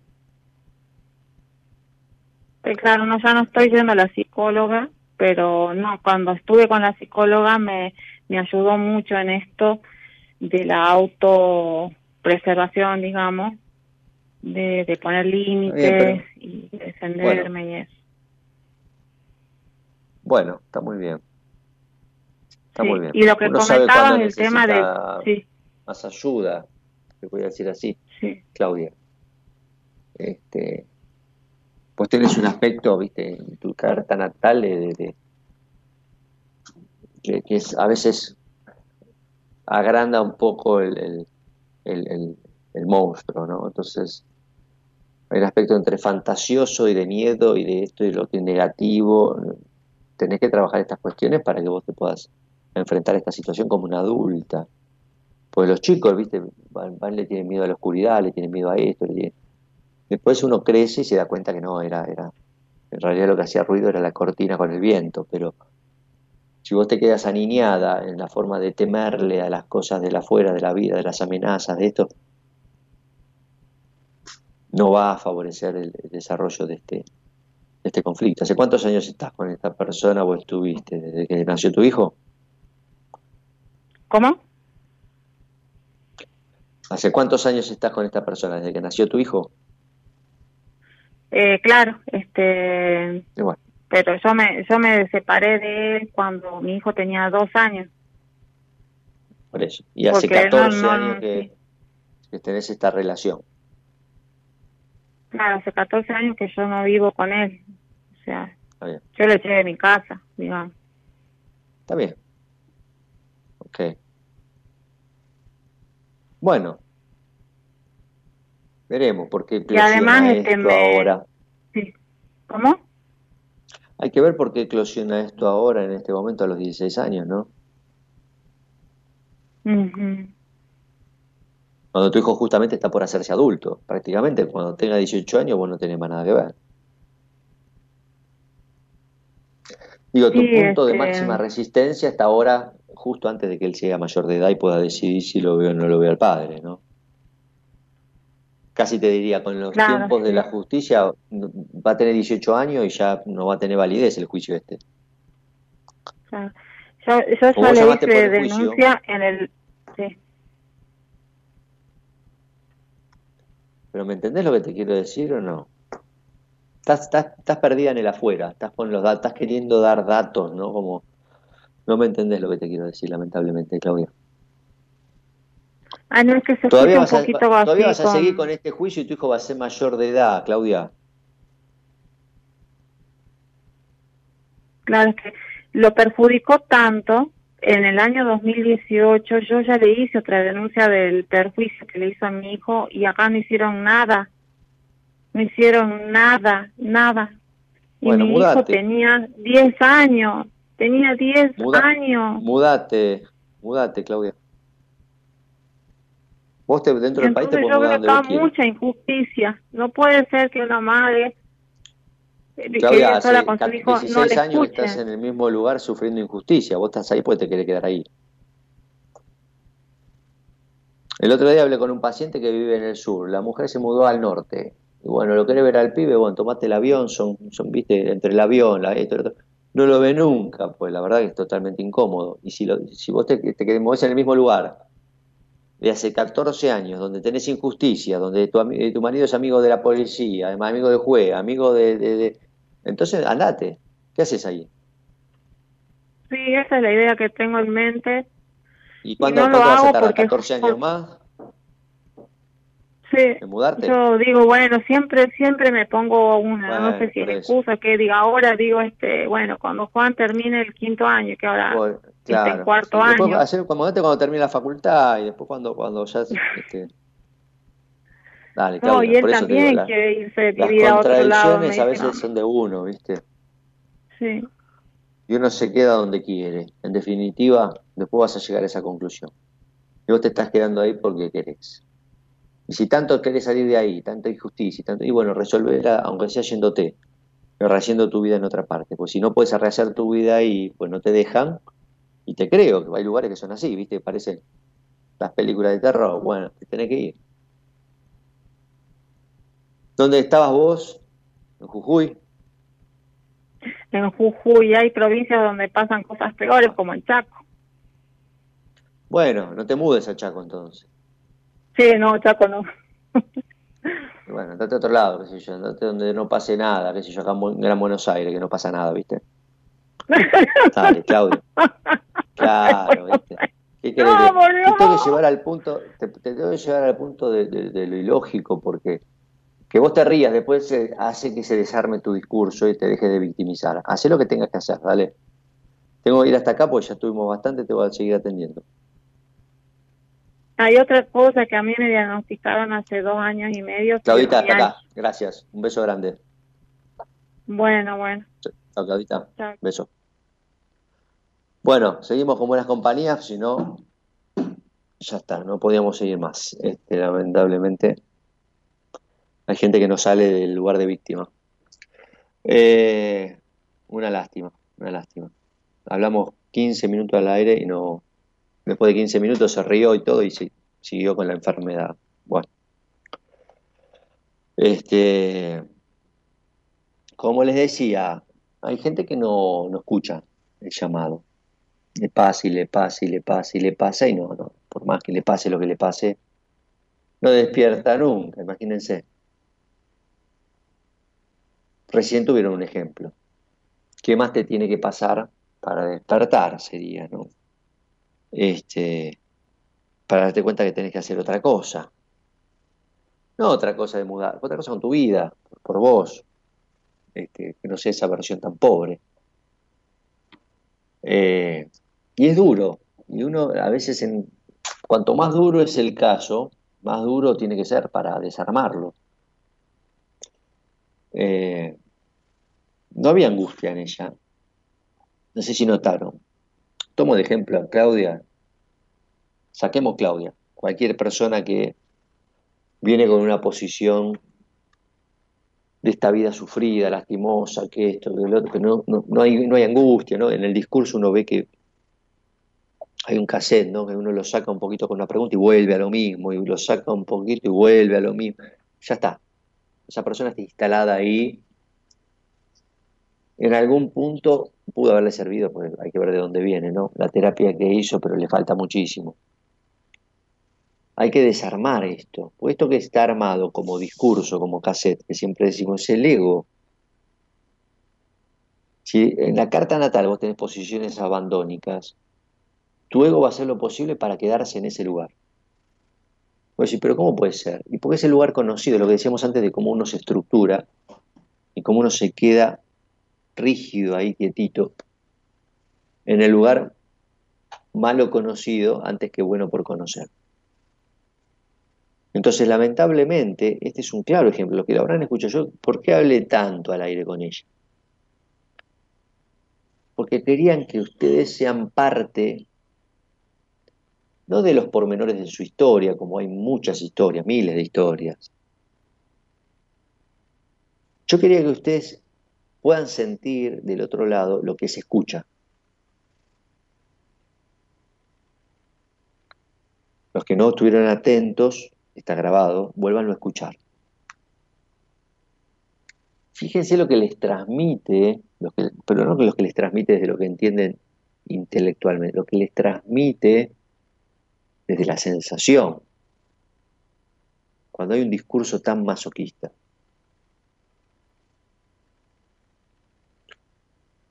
Entonces, eso que ustedes a veces sienten del otro lado cuando, cuando escuchan, que no lo escuchan todos los días, ¿no? Y las personas realmente se sinceran, mucho al aire y cuentan crudamente su realidad, como la cruda realidad de, esta chica, que es muy dura. Pero ella misma lo dijo, ¿no? Hay lugares peores. Es tan dura como ella lo sostenga, digamos. Entonces uno a veces sostiene esto que es duro, que es jodido, que es lastimoso, que es este, abandónico, que es masoquista. Lo sostiene. Uno lo sostiene. Y después lo proyecta afuera, no porque aquel, no porque aquella, no porque mi familia, porque aquel, porque mi exnovio, porque mi hijo, porque mi nuera. Y se arma todo el teatro en el afuera, todos los personajes ocupando cada uno el rol que uno necesita para quedarse en ese lugar.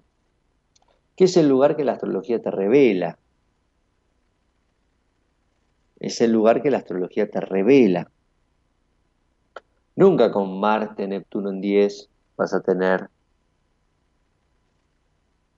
cierta, justo la, parte de, la escala de valores, ¿no? y cierta regulación con la ley. Luna cuadratura Plutón y Saturno en casa 3 en la mente, ¿no? O sea, esta chica se creó entre, entre, una mirada de no salida y una, una situación muy asfixiante que la anuló totalmente con unas salidas que imaginaba que no eran justamente salidas muy realistas. Por eso ahora se le complica como adulta cuando tiene que salir a resolver en el afuera, con temas, por ejemplo, como la justicia, porque de esto se trata. Este, no olvidemos que el que pone la ley o el que, el que alguna vez la regula, al menos, es el padre, ¿no? Eh, dice César, no entendía, Claudia, no quería entender. Bueno, a veces en esto de no querer entender, como vos decís César, que está, es esto lo, está muy bien lo que estaba tratando de decir. ¿Qué quiere decir no querer entender? En realidad no quiero salir de ahí. Porque esto que pasó hace 10 años, ahora me pasa hace 5 y ahora me pasa ahora y me va a pasar dentro de 2 y uno dice, pero ¿qué pasa? No, son situaciones externas, hablando de vuelta desde lo externo y lo interno, son situaciones externas que cambian. Pero en lo interno se mantiene lo mismo. Esto que decía, como uno está dentro, está afuera. Ahora, el afuera a veces cambia de figurita. A veces el do de basto, el do de espada, el do de copa o el, de, do de oro, pero lo genera uno. Eso que le pasa. Eh, manda tu fecha y hora de nacimiento. Estamos acá en Buenas Compañías. Voy a hacer una pausa cortita para poder tomar un poco de agua. Gerardo, no corté, hace una hora y cuarto estoy hablando. Buenas Compañías, 11 6171 Si querés salir al aire, como Claudia, mandás un mensaje al 11 6171 de WhatsApp diciendo quiero salir al aire. Si querés, manda tu fecha y hora con una pregunta ahí al chat en vivo de Buenas Compañías, que lo estamos leyendo en vivo para vos. Levantamos el mensaje con tu fecha y hora de nacimiento, lugar, ciudad, si querés, y una pregunta y lo hacemos en vivo. Dale un, temita y ya volvemos. Quédate, ¿eh? dos minutitos y volvemos con Buena Compañía.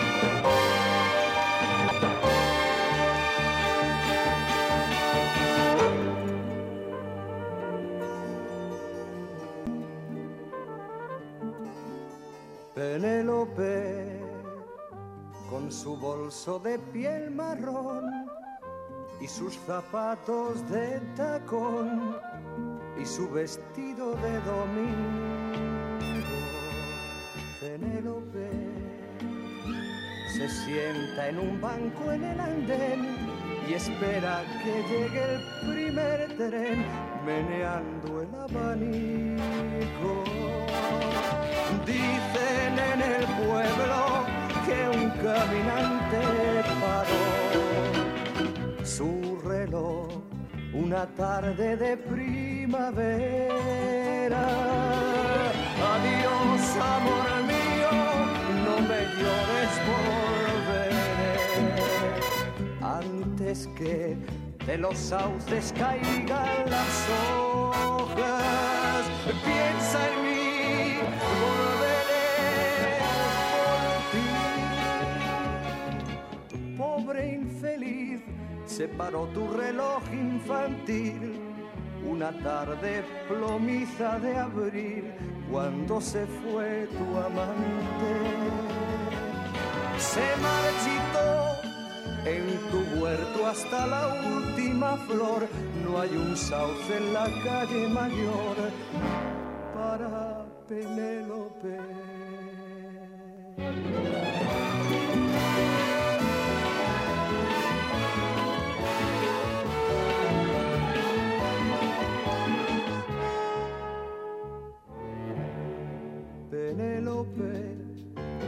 Tristes a fuerza de esperar, sus ojos parecen brillar si un tren silba lo lejos.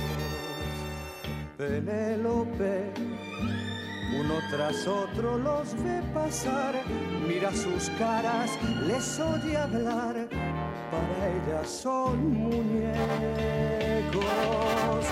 Dicen en el pueblo caminante volvió, la encontró en su banco de pino verde. La llamó Penélope, mi amante fiel, mi paz. Deja ya de tejer sueños en tu mente. Mírame, soy tu amor, sonrió con los ojos llenitos de ayer. No era así su cara ni su piel. Tú no eres quien yo espero.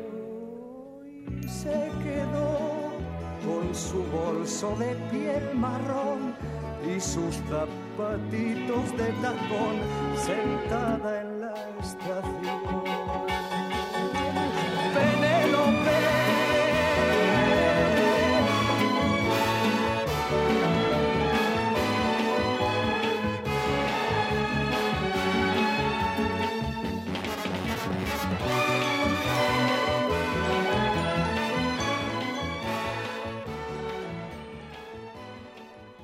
Estamos, ¿eh? estamos en buenas compañías.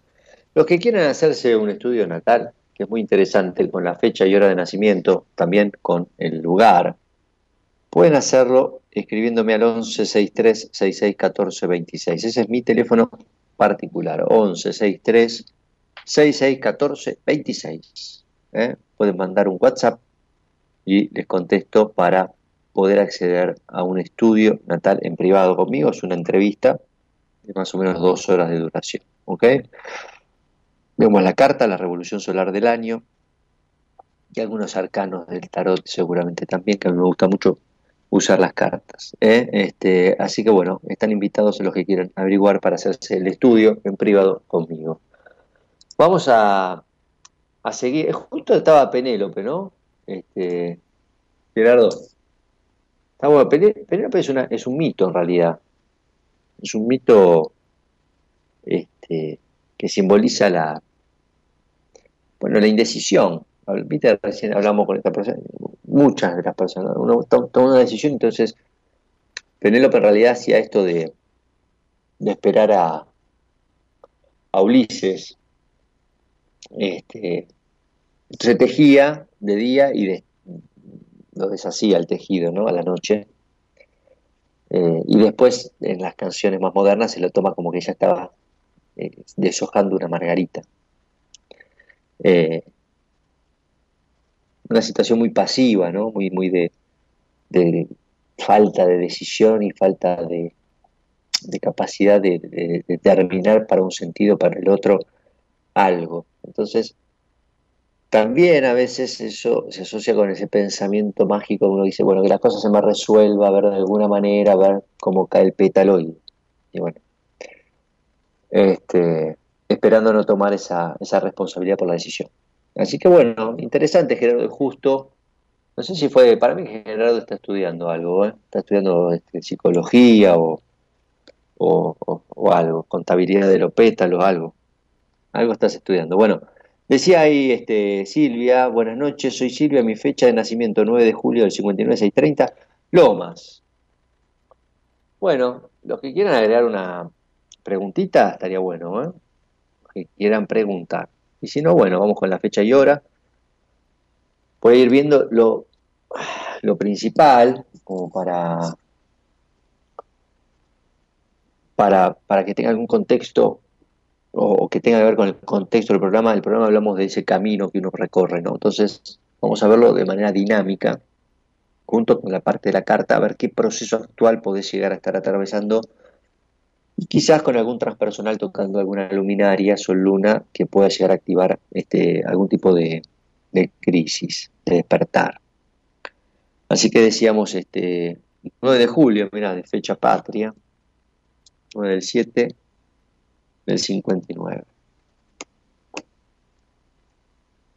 Bien, 6.30, Silvia. 6.30, Bueno, a la carta de Silvia.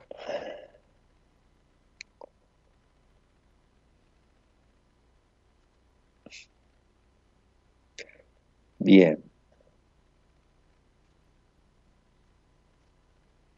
Bueno, estamos viendo un poquito acá la carta.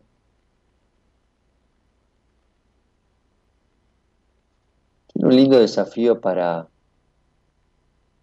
Me lo imagino tomando una posición de firmeza frente a otros,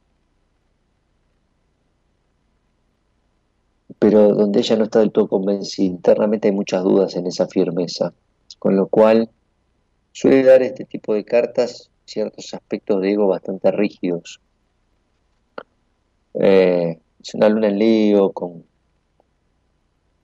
con algunos aspectos de Saturno en 7, que eso también marca una paradoja, ¿no? A veces Silvia, la situación de, de, encierro, de estar muy vos, y de buscar esa estabilidad para sentirte segura, eh, es una posición de reducción o de limitación de tus posibilidades. Pasar por el otro, aunque en la primera etapa de vida con esta carta seguramente debe haber sido bastante complejo y, fuiste con muchas dudas, pero en definitiva es la oportunidad, es la posibilidad de crecer. Así que es una carta que pide socializar mucho, que pide cambiar en la forma que uno tiene de acercarse al otro desde un lugar más liviano, más curioso. Tenés un sol en cáncer que para el ascendente Géminis, el ascendente Géminis es mucho más liviano. Entonces, este, vos podés ser auténtica y podés ser más liviana. A veces este, no todo se necesita tan, tan, eh, tan profundo y tan sentido y tan melodramático como a veces sucede, ¿no? Eh, ir ganando esa confianza en esas experiencias positivas que te permite tu ascendente. Tienes una muy buena expectación Sol Júpiter, hay que decirlo. Eh, y después, bueno, por otro lado, hay que bucear, obviamente, con más profundidad donde radica esa necesidad de, cierto aislamiento y esa, en definitiva, desconfianza o inseguridad que vos podés llegar a sentir. Me parece que acá hubo alguna situación temprana, agresiva, también Marte, Plutón con Luna, Venus es, por lo menos desde el punto de vista este, afectivo, es, es algo que, que deja secuelas. También puede haber sido físico con esto. Pero bueno, la verdad no, no, no, me atrevo a, a, definirlo. Eso se habla en entrevista y se profundiza en el conflicto y en, digamos, en el trauma, lo que pudo llegar a ver de fondo para ver cómo fue tu respuesta adaptativa, que sería el ego, y de qué manera el ego en un momento de tu vida te deja de servir y tenés que cambiar otra, otra estrategia para dar el paso siguiente. Jenny Nager, 12 del 966, Córdoba, quería preguntar por un trígono que tengo, 12, 6, 10. Vamos, vamos con una pregunta astrológica acá, a ver. Los trígonos, vamos a decirlo, es un aspecto positivo, suele ser un aspecto dinámico eh, favorable para las personas que lo tienen, de colaboración, eh, que ahí donde caigan, bueno, dan una manito, es como una caja de herramientas que uno trae, ¿no? Mientras que los aspectos tensos o los aspectos que antes se le decían aspectos negativos este, o desfavorables son aquellos que nos permiten tensionar y buscar un conflicto evolutivo. Acá el trígono dice 2, 6, 10. La 6 es con el nodo. Y la 2 no me da. O salvo, salvo que esté mal la hora, 9. 11, 12 de septiembre del 66, 11.50. Ah, 11.50 de la noche. ¿Será 11.50 de la noche? Si no, no me da lo que vos me decís. ¿eh? Eh, entonces, vamos, vamos, de vuelta porque es muy, muy específico. 12 del 9 del 66. 23.50 me parece que es. Porque si no, no me dan los trígonos que vos decís. 23.50, a ver. Ah, ahí puede ser que haya aparecido, está medio corrido. Pero bueno, los trígonos 2, 6, 10 son trígonos de, se le dice las casas de, de la materia, las casas materiales, las casas de tierra. 2, 6, 10 tienen que ver con Tauro, Virgo, Capricornio. O sea que son colaboraciones en el aspecto material.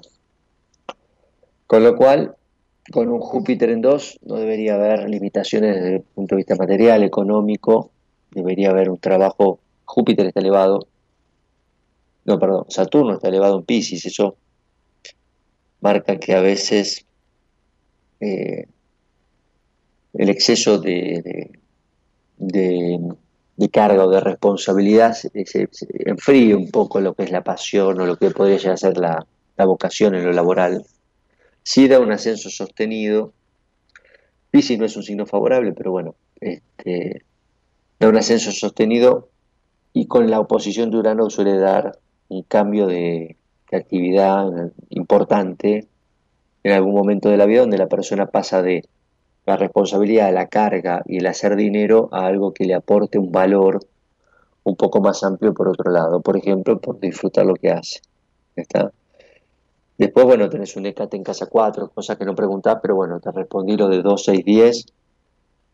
Las 6 lo que hay que, lo que hay que trabajar ahí con, con Neptuno en 6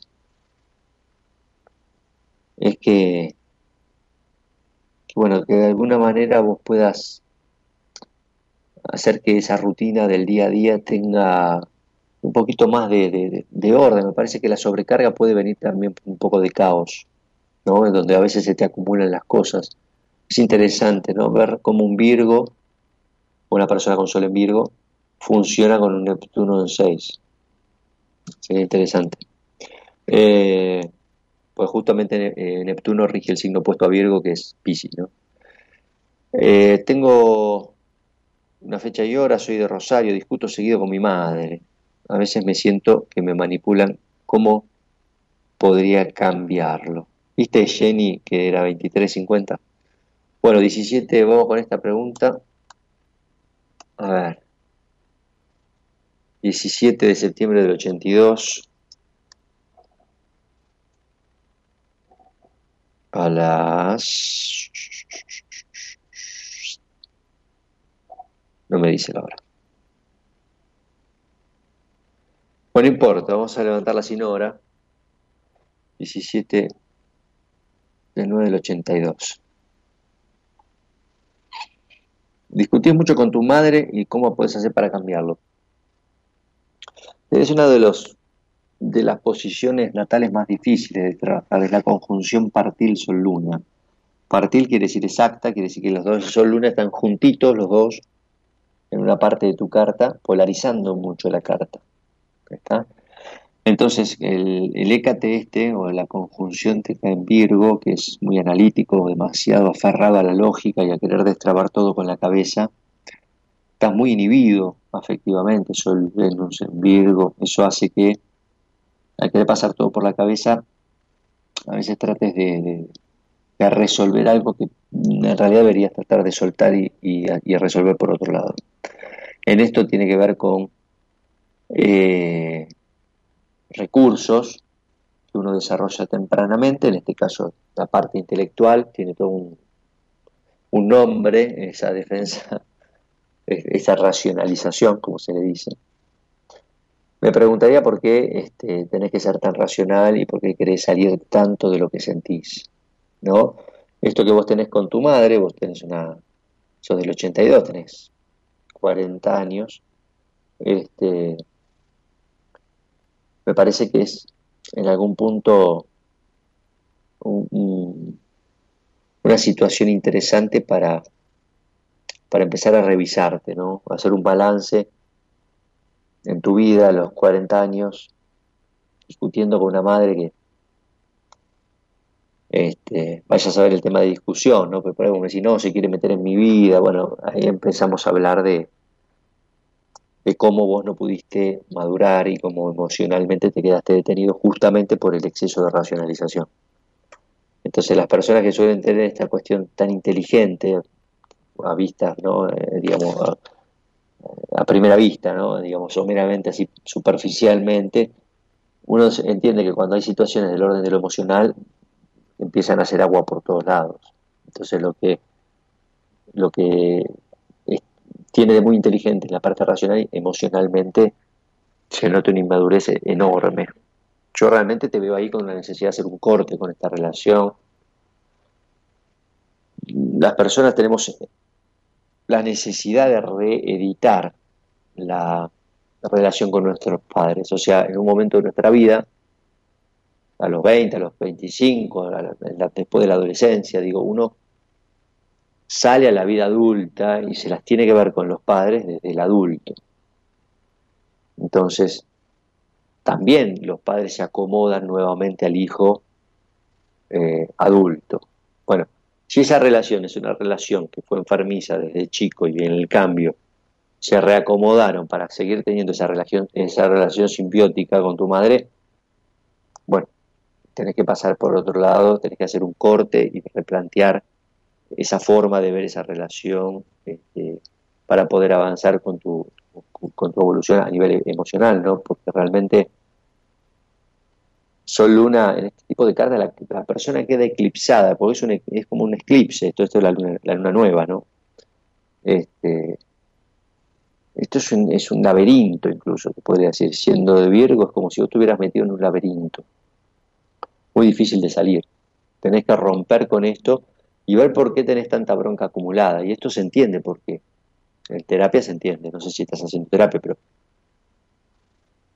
uno cuando es tan, a veces tan controlado, tan, tan evaluado, tan protegido, tan, ¿no? te, tienen tan encima al otro, este, la madre, eh, uno de, alguna manera, entre comillas, violentado, porque uno no, no puede estar tranquilo, uno no se cría libre, haciendo lo que quiere, entonces esa carga de violencia tiene todo un proceso donde se reprime y donde después se termina disparando por otro lado pero no sabe por qué a los 40 años uno sigue teniendo bronca con la madre, ¿no? Y bueno, es por toda aquella infancia robada que tuviste. Entonces por eso te digo, el trabajo está principalmente con vos más que con la relación. Hay un llamadito, dale, Gerardo, hola. Hola, ¿qué tal Pablo? ¿Cómo estás? Habla Alejandro. ¿Qué tal Alejandro? Buenas noches, ¿cómo te va? Bien, bien, por suerte bien. Bienvenido. Eh, bueno, ya nos conocemos igual, pero bueno, quería llamar después de muchos años. ah, nos conocemos, dale. Bueno. Sí. ¿De dónde? Sí, sí, sí. De un seminario que hice ¿De un seminario? eh, con los Fe Sí, en el 2016 con los Fénix, hace mucho. Uh, los Este- Fénix. Sí. Sí, sí. Cada, vamos a decirlo, cada, cada, cada grupo de seminarios se pone nombres, ¿no? Claro. Este, Fénix por el, por el, la muerte y resurrección, ¿no? Por el renacer, por el renacer. Sí, sí, renacimos todos. Y fue- bueno, no, no voy a hablar mucho, este, obviamente, pero sí, desde ahí nos conocemos. y No, bueno, bueno, pero eso sí, sí, se puede decir, se puede decir. El proceso Sí, fue, fue fuerte. Sí, fue fuerte, fue buenísimo, la verdad. Este, después, el año pasado hice un poco de terapia con una de las profesionales del equipo de Dani.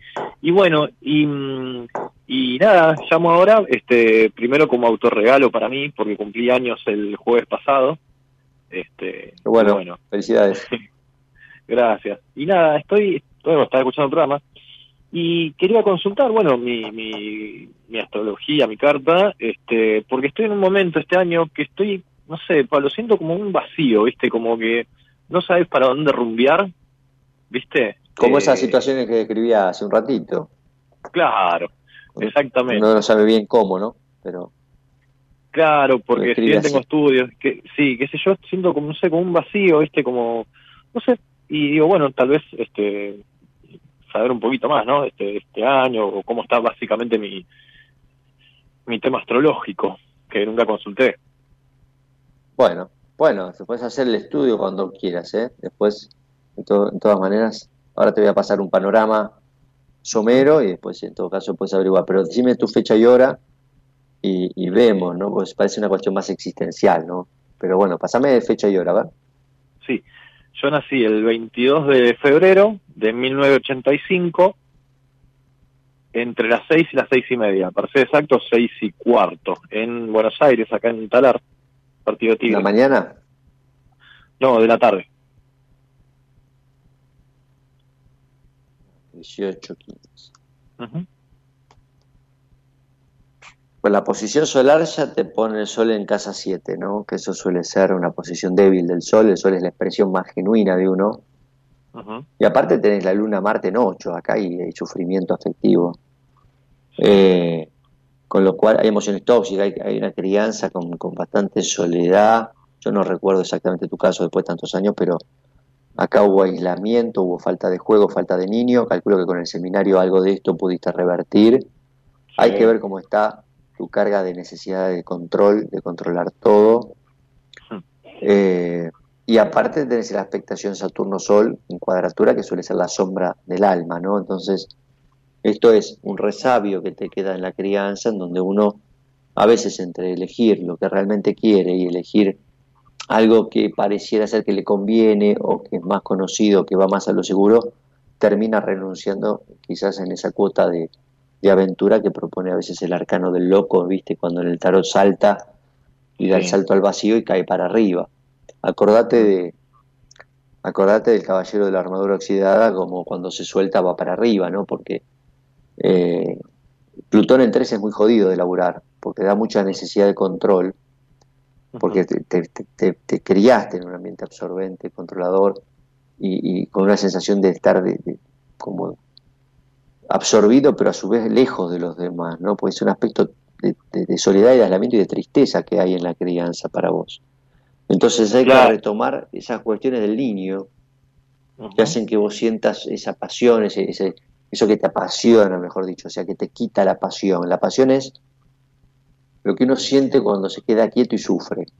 Mientras que el apasionamiento, o fíjate que pone la, palabra a antes de pasión. O sea, es la, te saca la pasión, que el apasionamiento, está, mal dicho, que uno hace eso por pasión, no, uno en realidad cuando hace por pasión es como el fútbol, como ser hincha de Racing, viste, que sos hincha de Racing y sufrís, viste, bueno, eso es la, eso es la pasión, no, no, no te gusta el fútbol porque juegan mal, no te gusta eh, ganar porque pierden y no, no ganan, no tuvieron 30 años sin salir campeón, pobre Racing, yo lo tomo de ejemplo, pero hace cualquiera. Pero viste, hay gente que, va al fútbol y sufre. Bueno, eso es pasión. Bueno, el apasionamiento, cuando uno habla de algo que pone el motor en la vida de uno, este, es eso que te quita el sufrimiento y que al ponerlo en movimiento te hace disfrutarlo. Te disfruta el camino, ¿no? Como decíamos antes de la vida, en esa frase en alemán. Este, que la vida no es la llegada, sino que es el tránsito, es el camino. Entonces, me parece que acá en este caminar, o esto que vos sigas caminando y hagas tu camino al andar, eh, con un sol en siete te tenés que animar a autorizarte un poco más, a creártela un poco más, a depender menos de lo otro.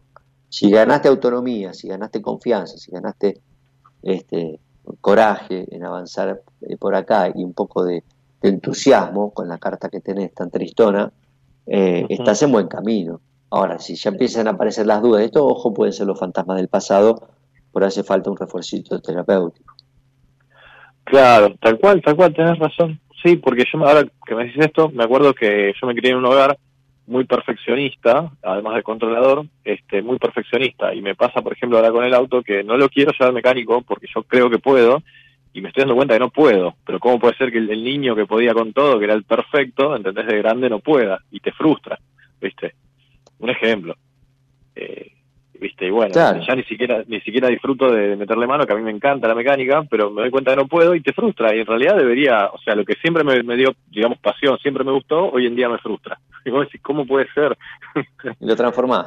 Che estamos saliendo sin imagen Gerardo puede ser fíjate a ver parece que se congeló la imagen pero yo te escucho bien me parece que la gente está escuchando si no se escucha bueno que avisen pero yo te estoy escuchando bien este claro. querido Ale. Eh, pero bueno, es esto, ¿no? Cuando uno ve que le pasan estas cosas, esto que me gustaba, ¿no? Este, se transformó en algo que, que, lo estoy empezando a, sufrir. Bueno, ahí hay que parar, hay que parar a tiempo, hay que revisarlo, ¿no? Uno puede boicotearse hasta lo que realmente ama hacer y lo que más le gusta, pero a veces hay que tomarse una pausa, a veces uno venía muy demasiado enganchado. Este, vamos de a poco con, con, ese niño que de a poquito tiene que volver a, salir a flote y empezar a hacerse escuchar su voz.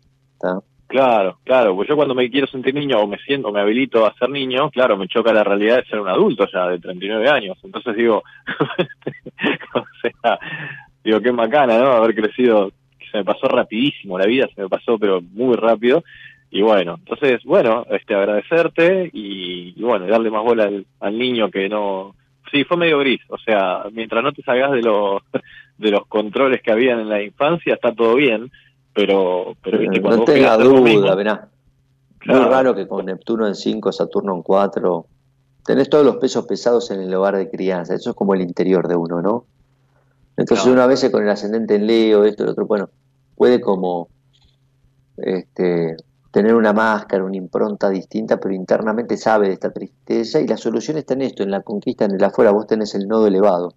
Eso quiere decir que la solución muchas veces está en sopapearte, ¿no? en, sacarte un poco de ese lugar, de, ese agujero y de, resentir ese agujero interior y darte cuenta que en realidad el agujero ese lo tenemos todos y que en realidad tiene que ver con cómo uno se, se moviliza y cómo uno pone en marcha ese motor para, para, para no quedar como petrificado este, eh, frente a ese agujero, ¿no? Como si uno estuviera nubilado y seducido por esa falta. En realidad, esas son las, las posiciones que se tratan de evitar. dale? Vamos a una pausa, Ale. Bueno, te mando un abrazo. Una pausa porque se cortó la imagen. Quiero ver si puedo Bueno. restablecer la comunicación con, con Gerardo. Dale. Bueno, muchas gracias, Pablo. Te mando un abrazo. Dale, chao, chao. Abrazo grande, que estés bien, Ale. Hasta cualquier momento. Seguimos con más buenas compañías. Vamos a Una pausita cortita. Gerardo, manda un temita y resolvemos el tema técnico, por favor.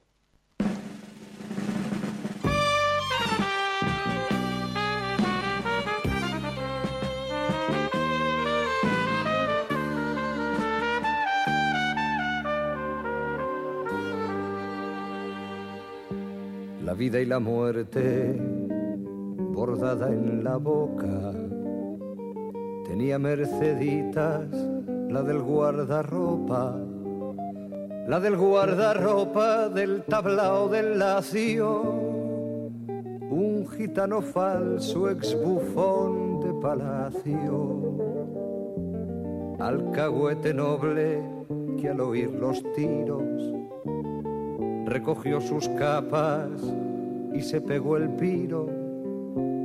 Se acabó el jaleo y el racionamiento le llenó el bolsillo y montó este invento. En donde el palmo lloró cantando. Ay, mi amor, sin ti no entiendo el despertar. Ay, mi amor, sin ti mi cama es anhecha. Ay, mi amor, que me desvela la verdad entre tú y yo la soledad manojillo de escarcha.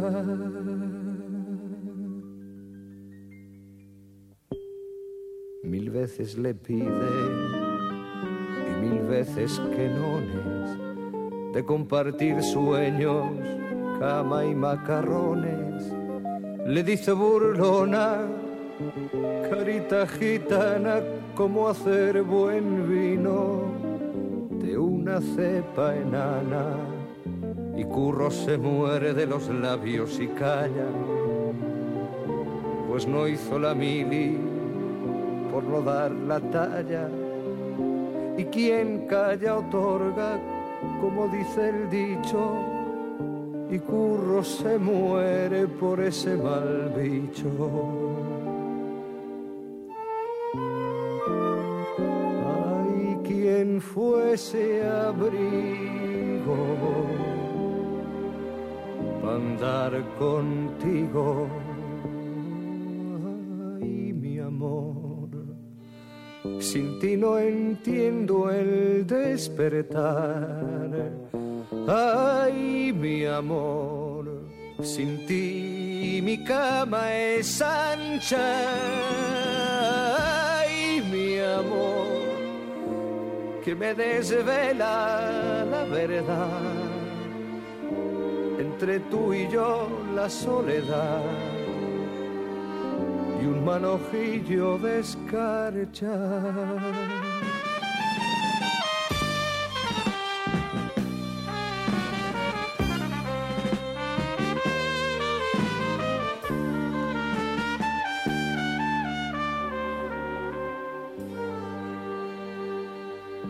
buscando el olvido, se dio a la bebida, al mus, las quinielas y en horas perdidas.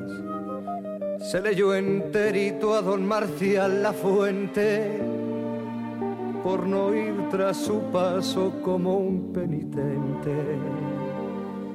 Y una noche mientras palmeaba farrucas, se escapó Mercedes con un curapupas de clínica propia y rolls de contrabando. Y entre palma y palma, curro fue palmando. Entre cantares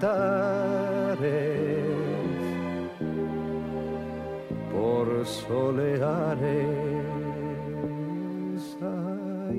amor. Sin ti no entiendo el despertar.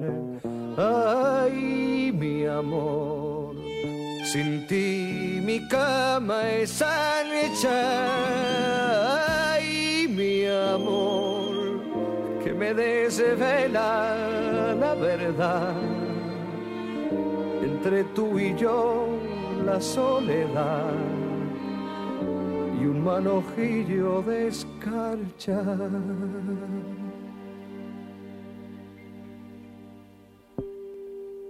Quizá fue la pena o falta de hierro. El caso es que un día nos tocó ir de entierro. Pésames y flores y una lagrimita que dejó ir la patro al cerrar la cajita. A mano derecha según se va al cielo, veréis un tablao que monto frascuelo, en donde cada noche, para las buenas almas, el currito, el palmo sigue dando palmas.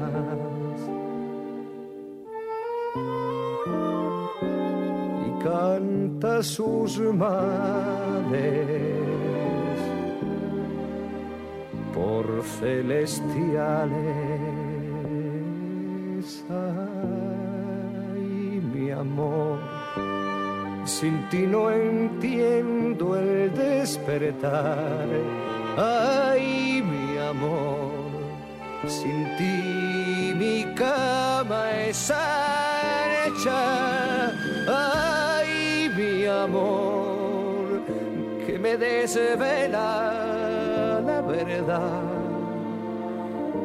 Entre tú y yo la soledad